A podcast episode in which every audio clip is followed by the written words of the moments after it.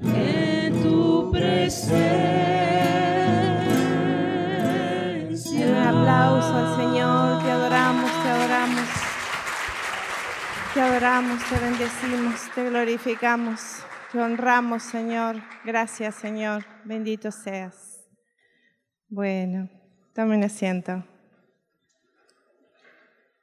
Les recuerdo, eh, los que, mm, creo que se fueron todos los niños, pero si hay algún niño que quedó, recuerden que tienen que estar al lado con su mamá o con su papá. ¿eh? No pueden estar eh, corriendo.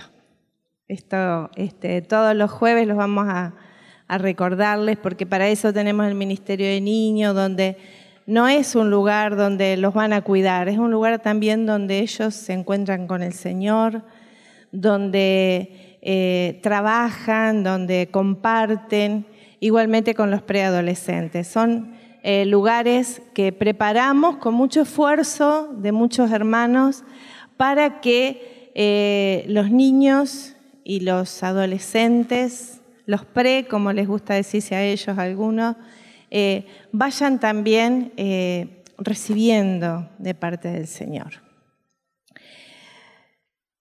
Bueno, ha sido eh, una semana muy, muy movida para nosotros. Eh, hemos viajado a Uruguay y mi hermana dice que no diga que ella está acá, pero está acá. no me llames, no me digas que vos, pero está acá y, y realmente es una alegría porque la familia es hermosa. Vamos a darle un aplauso a la familia.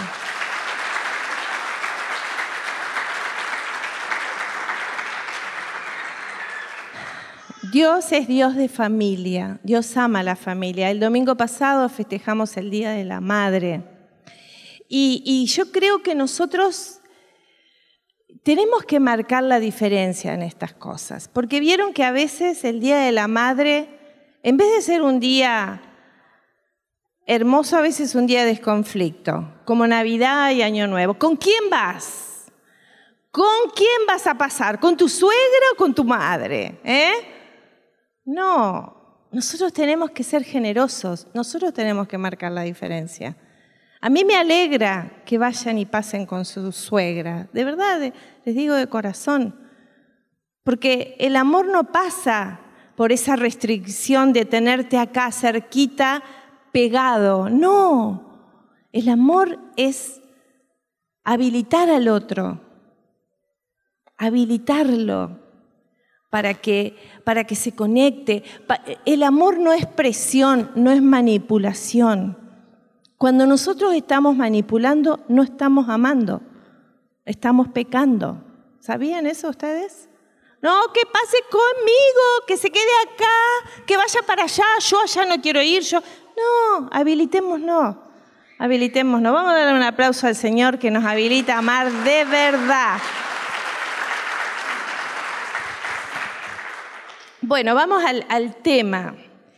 Eh, les decía que ha sido una semana movida y, y yo le pedí al Señor que, que, bueno, que me diera lo que ustedes están necesitando y lo que yo también estoy necesitando, porque cuando nosotros nos paramos acá a predicar, ustedes no, supongo que se darán cuenta, no es que lo precisan ustedes solamente, yo también preciso de lo que Dios me está hablando, necesito mucho, y no un poco, mucho de lo que Dios nos va hablando. ¿Por qué? Porque tenemos que eh, caminar, los cristianos, los católicos, tenemos que caminar de victoria en victoria.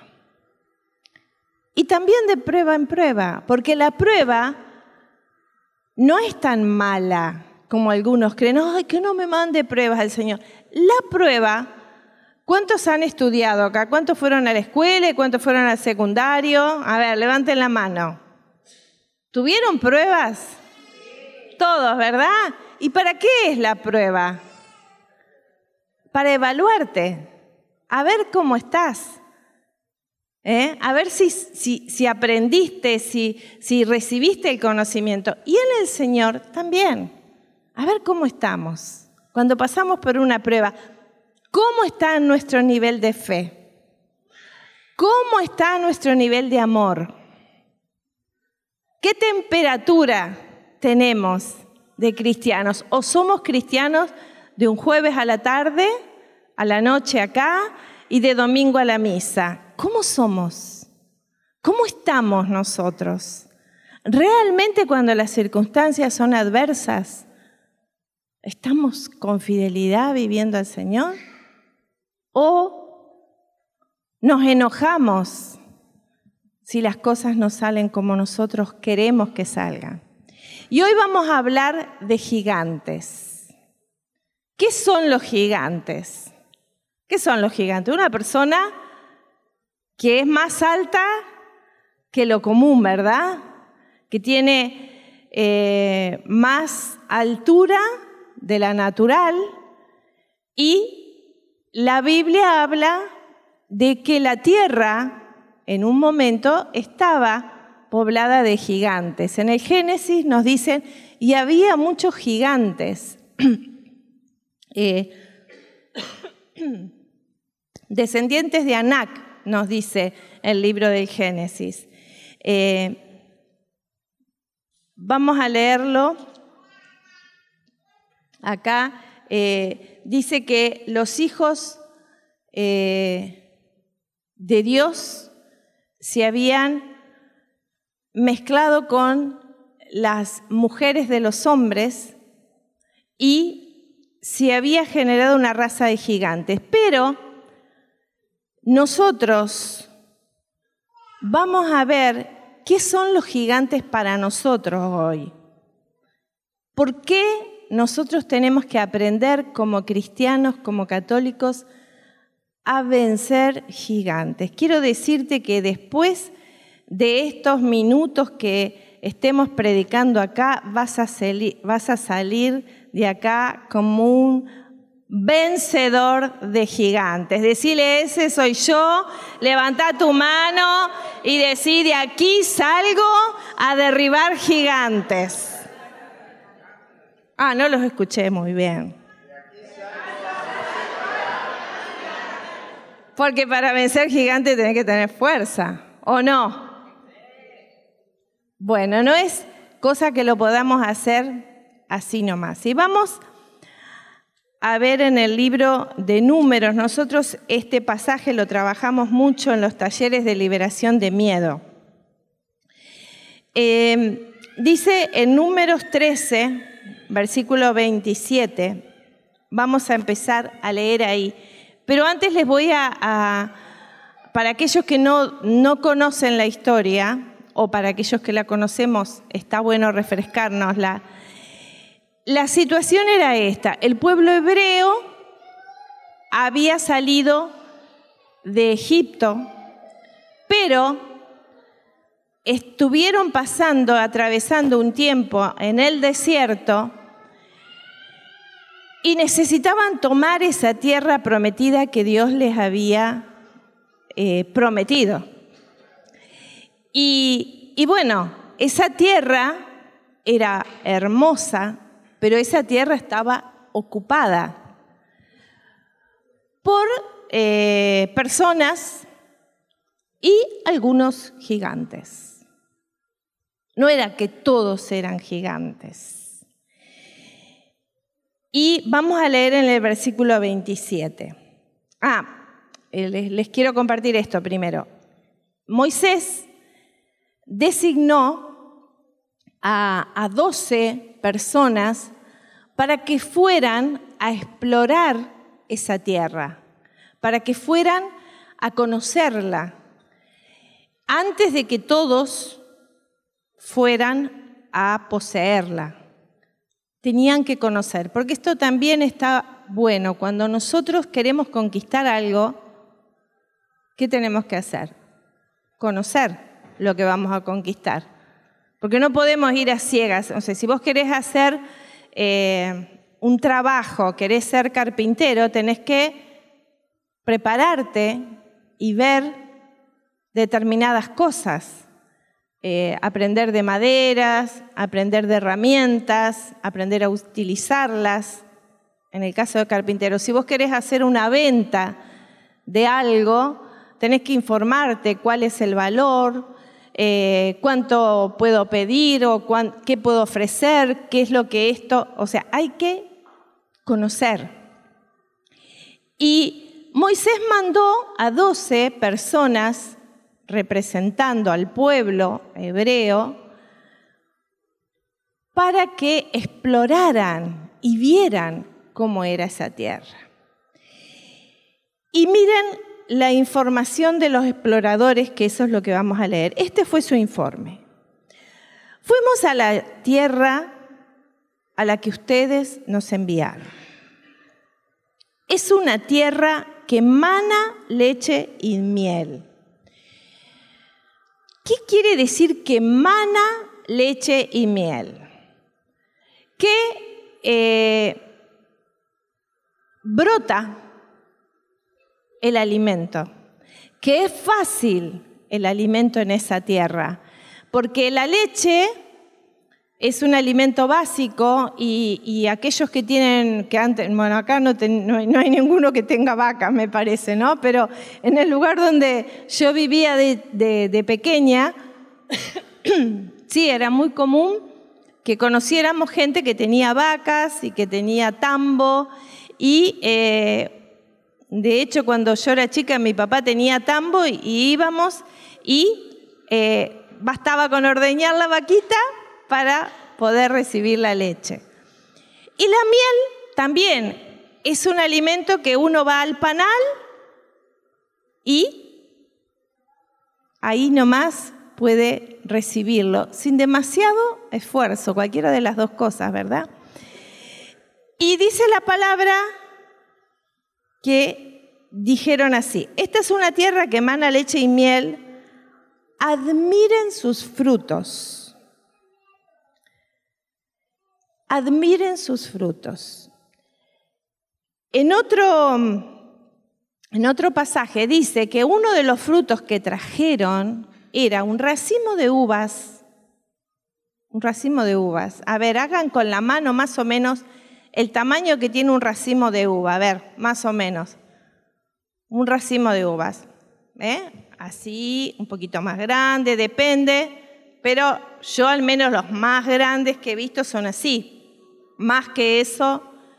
Ahora, este racimo de uva, dice la palabra, que lo traían entre dos, con un, colgado en un palo. ¿Se dan cuenta lo que era eso? ¡Qué tierra! ¡Qué tierra más fértil! Que daba un racimo de uvas que había que cargarlo con un palo. Porque así es la prosperidad que viene de Dios. Es exuberante.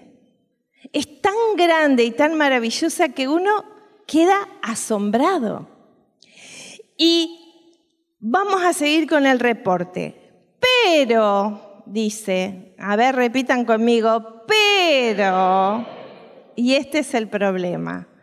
Cuando nosotros usamos esta palabrita, sí, está bien, pero, ¿eh? dice así, pero el pueblo que él habita es fuerte, y las ciudades están fortificadas y son grandes. Hemos visto incluso descendientes de Anac, que eran los gigantes que, estuvimos hablando. Los amalecitas ocupan el desierto del Negev, los hititas, los jebuseos, los amorreos, y ahí empezaron. Miren lo que dijeron, el reporte que dieron. El pueblo que él habita es fuerte y las ciudades están fortificadas. Ahí están diciendo que todo el pueblo era gigante. Y no era verdad. Porque cuando miramos con ojos de derrota, vemos todo difícil. ¿Cómo es tu mirada? Hoy te, voy a exhortar a que pienses cómo estás mirando las situaciones de tu vida, de tu economía, de tu familia, de tu salud, no sé, de todas las áreas en las que vos te moves. ¿Cómo estás mirando? Y dice acá que Caleb hizo callar al pueblo ante Moisés diciendo, iremos a conquistarla, pues somos capaces de ello. Pero los otros que habían ido con ellos decían, no podemos combatir contra ese pueblo, es más fuerte que nosotros. Y empezaron a hablar mal, chucu, chucu, chucu, chucu, a murmurar. Y decían, la tierra que hemos explorado devora a sus propios habitantes. Miren cómo es la murmuración. Primero que dijeron que era buena. Miren cómo se contradicen. Cuando uno entra en la negatividad, cuando uno entra en, el, en, la murmuración, cuidado con la murmuración.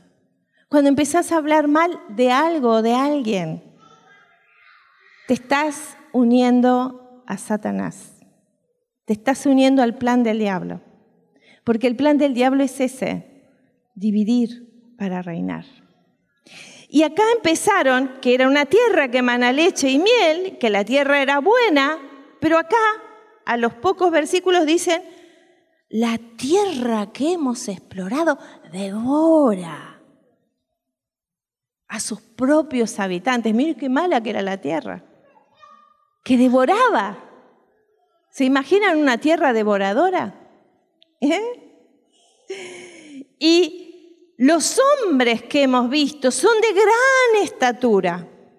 Hemos visto gigantes, descendientes de Anac. Nosotros, miren esto, escuchen, escuchen con el corazón. Nosotros a su lado parecíamos altamontes. En otras versiones dice langostas. Y así nos veían ellos. ¿Cómo sabían que ellos los veían así? Todo esto es suposición. Supongo que me veían así. Me imagino que me veían así.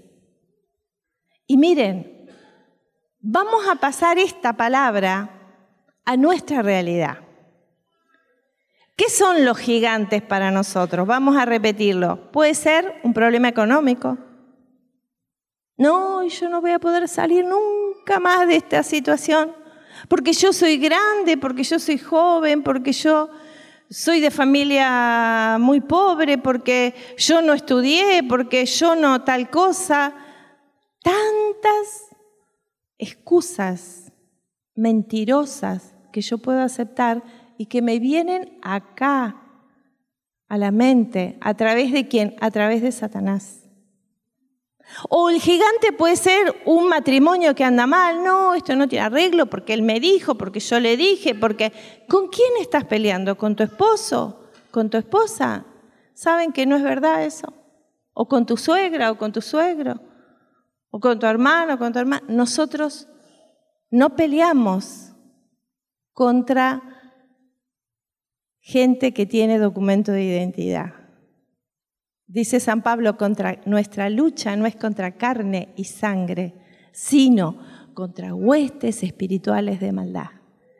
Cuando no entendemos que estamos peleando en el campo espiritual, que el que nos ataca es Satanás y que usa a lo mejor a esa persona que está un poco débil, o como también a veces nos usa a nosotros cuando estamos débiles en la fe, cuando no tenemos oración, cuando no tenemos una mente abierta. ¿Y cómo tengo una mente abierta? Cuando soy muy intelectual, no, porque hay mucha gente, por ejemplo, les digo, si, si lo intelectual me ayudara, un médico no fumaría, por ejemplo, o no bebería alcohol, porque como, claro que conoce que eso hace mal, pero no alcanza lo intelectual. Necesitamos tener la luz espiritual. ¿Y dónde conseguimos esa luz? En Jesús, en tu relación con Jesús, en tu encuentro con Jesús, diario y todo el tiempo. Y yo decía, ay, pero yo no tengo tiempo de orar todo el tiempo. Sí, claro que tenemos. Si respirás, ¿tenés tiempo para respirar? A ver. Respirá profundo. Tenés tiempo, ¿verdad? Bueno, de la misma manera tenemos tiempo para estar con Jesús, porque es todo el día. Jesús, ¿qué hacemos? Jesús, nosotros nos ha pasado infinidad de veces, pero hoy especialmente les cuento, teníamos una reunión con José, tuvimos que ir temprano de la mañana y había mucho tráfico, así que llegamos con el tiempo justo y le dijimos, ay Jesús, danos un lugar para estacionar. Y estaba lleno el centro. Nos ha pasado varias veces, pero hoy le cuento porque está fresquita esta mañana. Salía un auto y entramos nosotros. porque Jesús nos preparó el lugar. Porque a Jesús no le tenemos que hablar de las cosas grandes solamente o que nosotros consideramos grandes, de todo. Jesús, voy con vos al trabajo, Jesús, voy con vos a cocinar, Jesús, voy con vos a la verdulería, Jesús, voy con vos eh, a tener esta reunión, Jesús, voy con vos a hacer este servicio. Yo ahora le dije, Jesús, si vos no venís conmigo, ¿qué puedo hablar yo? ¿Qué puedo decir yo? Si yo no sé qué es lo que ustedes necesitan, pero Jesús sí, Jesús lo sabe. Y Él es bueno y sus misericordias se renuevan cada mañana. Y em, esto de verte como langosta, de verte como saltamontes, de verte insignificante, de verte que no vales, esa es la mirada que Satanás quiere, que el diablo quiere que tengas de tu vida, pero que no es real. Si yo en este momento te pregunto, ¿quién te creó? O vos le dijiste, haceme. No, ninguno de nosotros. Estamos acá porque Dios nos creó, porque Dios nos pensó, porque Dios nos soñó. Y Dios hace cosas feas, hace cosas malas, pero vieron que si yo en este momento les preguntara a ustedes, ¿cómo te ves? Algunos van a decir gordo, flaco, viejo, eh, petizo, alto, eh, no sé, no me gusta esto de mí, no me gusta aquello, o eh, soy un inservible, no valgo, no, no, tantas cosas que nos auto decimos boicoteándonos y creemos que ese pensamiento soy yo. Y saben que no, es el enemigo, que no quiere que descubras lo que vales, que no quiere que descubras lo hermoso, lo hermosa que sos. A medida que uno va creciendo, yo en mis 68 años, cada vez voy viendo más hermosa a la gente de mi edad para abajo. Porque cuando yo era niña, no sé, no tenía la mirada para los demás que tenía cuando era adolescente y cuando era joven y cuando era adulta y ahora que soy doblemente adulta, por no decir otra cosa. y eh, pensaba, ¿cómo derribamos esos gigantes, hermanos? Porque nosotros tenemos que eh, tener esto que tuvo Caleb. No, dijo Caleb, nosotros, nosotros vamos a poder, porque con nosotros está el Señor. Y saben que la única, la única razón por la que no vas a tener victoria es porque creas que estás solo. Si vos hablas con Jesús, buscas a Jesús, te fortaleces en el Señor, todo, yo te lo aseguro, te lo aseguro en el nombre de Jesús, que todo es posible para el que cree. No es mi palabra, es palabra de Dios.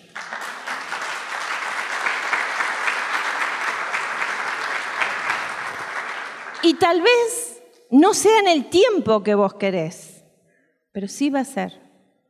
Sí lo vas a lograr, sí vas a salir adelante, sí vas a vencer, sí vas a hacer caer esos muros que tenés delante.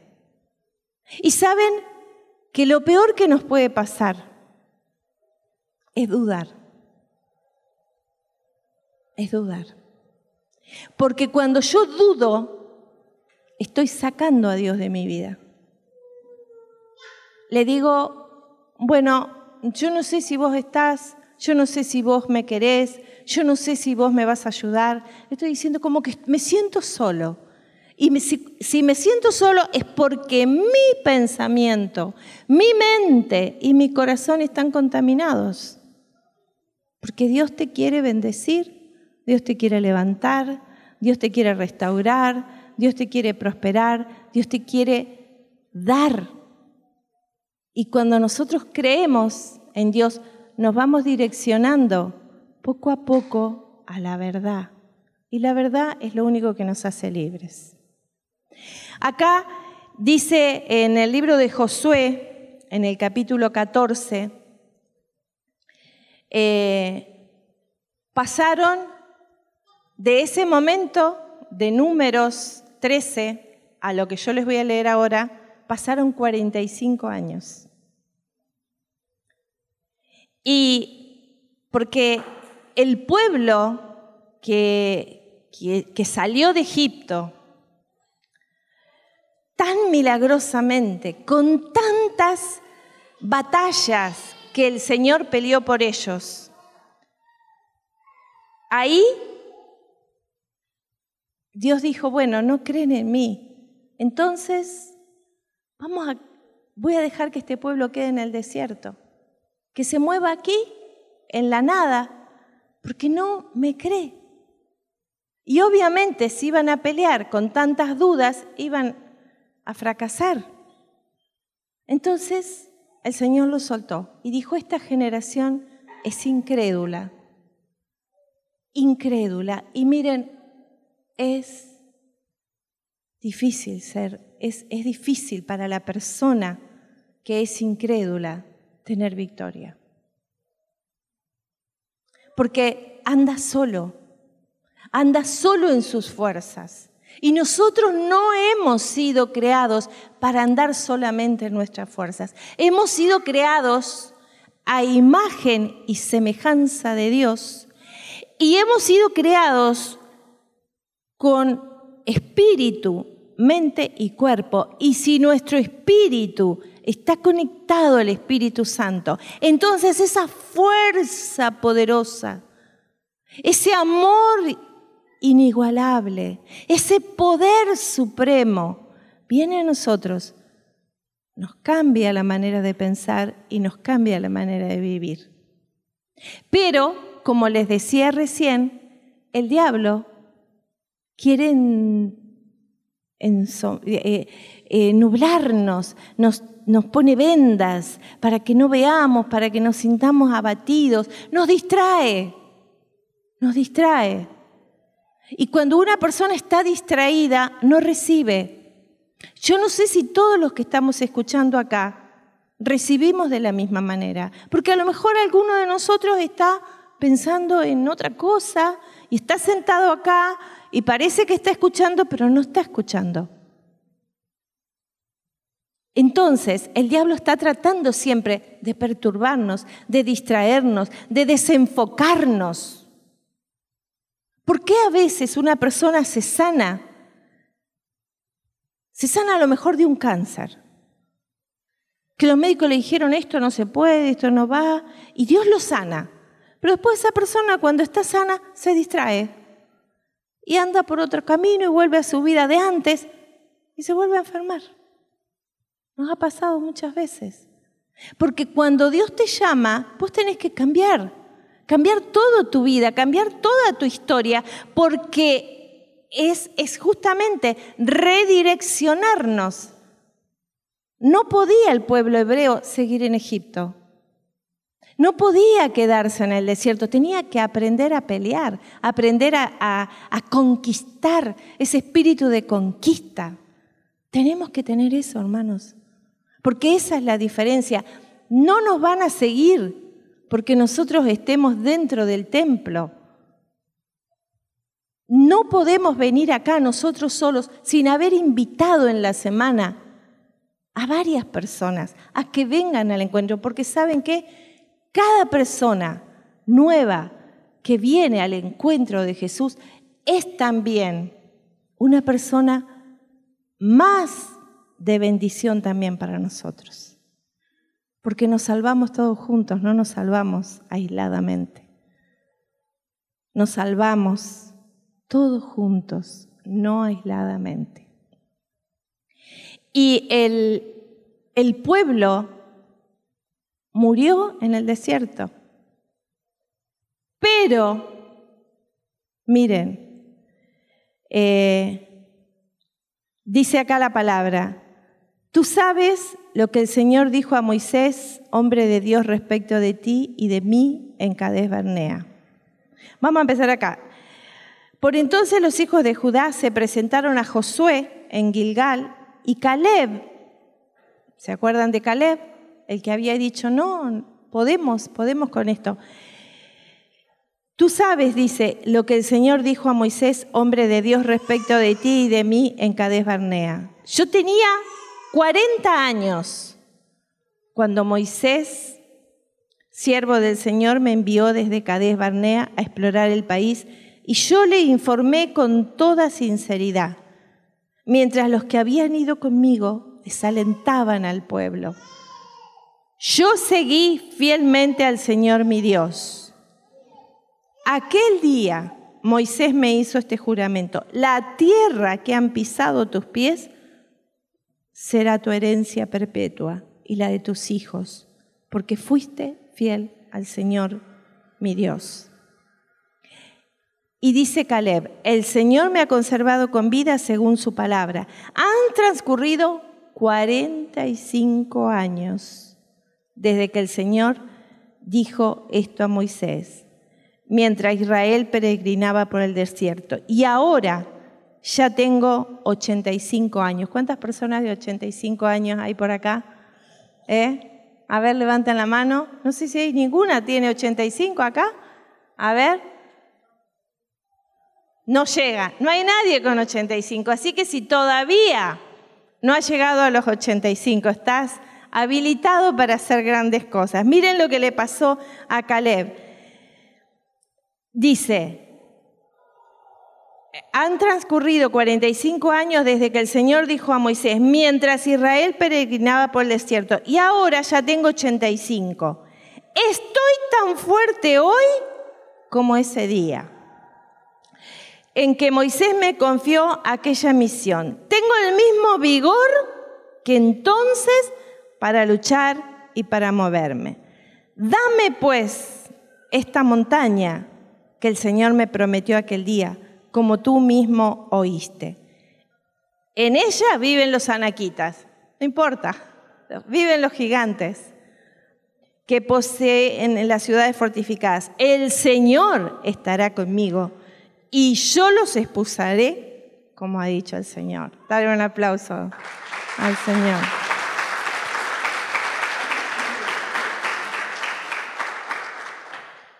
Cuando nosotros creemos en Dios, cuando nosotros no dudamos que Él está con nosotros, las cosas se van dando. Y tendremos que esperar a veces un tiempo. A veces puede ser que no sea en el tiempo que nosotros queremos, porque ese tiempo también a veces depende de cómo esté el entorno. Por eso la necesidad de que nosotros invitemos gente a venir al encuentro del Señor. Porque tal vez no nos demos cuenta, pero ahí está la sanación que necesitamos, ahí está la prosperidad, ahí está la restauración, ahí está todo lo que Dios quiere darnos. Nosotros nos salvamos juntos, no solos. Repetilo esto, nos salvamos juntos, no solos. Cuando nos ayudamos, cuando interactuamos, cuando nos abrimos. Miren, el enemigo quiere que estés aislado. Quiere que seas una, quiere que seas un clan. ¿Vieron esas familias que no se abren? Que son ellos, nada más. Que están ahí como parece que están eh, amuchados uno con otro. Eh, que, que, es todo, todo van juntos a todos lados y no se abren a los demás. No, no se expanden. No interaccionan. Y cuando uno se expande, cuando uno tiene otras relaciones, cuando ve otras realidades, también uno crece. También uno ve otras cosas. San Pablo lo dice, el que viaja encuentra otras realidades y entiende mucho más que el que está encerrado. Abrite, abrite al otro, no puede ser que los que vengamos acá no nos conozcamos, que no compartamos, que no, que no interactuemos. El enemigo quiere aislarnos. Nos quiso aislar en la pandemia. Estuvimos encerrados. Pero no, a veces no tenemos la pandemia, pero igual estamos en pandemia internamente, porque estamos cerrados. Hoy, trata de charlar con las personas que están a tu lado. Trata de preguntarle cómo están, cómo estás, qué te pasa. ¿Puedo ayudarte en algo? No sé, a lo mejor esos oídos que vos le prestás. No vivas, miren, cuando nosotros estuvimos muy, muy, muy mal en el principio, nos ayudó mucho el servicio. Nosotros no sabíamos nada de iglesia. Y íbamos y hacíamos, lo hemos contado muchas veces, íbamos y, le dábamos la charla a los que se estaban por casar y lo que hacíamos era decirle que nosotros nos habíamos encontrado con Jesús, que, que, era hermoso, que nos sentíamos bien y que y no, no nos y, y, los chicos salían re contentos, pero nosotros salíamos más contentos que ellos. Porque en ese momento habíamos abierto el círculo. Miren, a veces uno está encerrado en un círculo. Cuando vos salís de ese círculo y te expandís, entras en otra dimensión. Y si te expandís más, entras en otra dimensión. Y te vas abriendo. Y miren, a veces uno mira, tiene el problema del ombligueo. Se mira el ombligo nada más y mi vida es el ombligo y, mi vida es los problemas y siempre yo y yo y yo y yo y yo. Y entonces los gigantes crecen. Cuanto más yo yoísmo tengo, más crecen los gigantes. Yo sé que Dios tiene preparado cosas preciosas para cada uno de nosotros, pero depende, depende de lo que vos y yo hagamos. Esos gigantes que están ahí, los vamos a derribar. Los vamos a vencer. Pero tenemos que ir a conquistar, hermanos. ¿Y cómo conquistamos? Con oración, con ayuno, leyendo la palabra de Dios y moviéndote. Porque tampoco es que vos te quedes en tu casa encerrado. Tampoco es que vos te conformes con solo venir los jueves.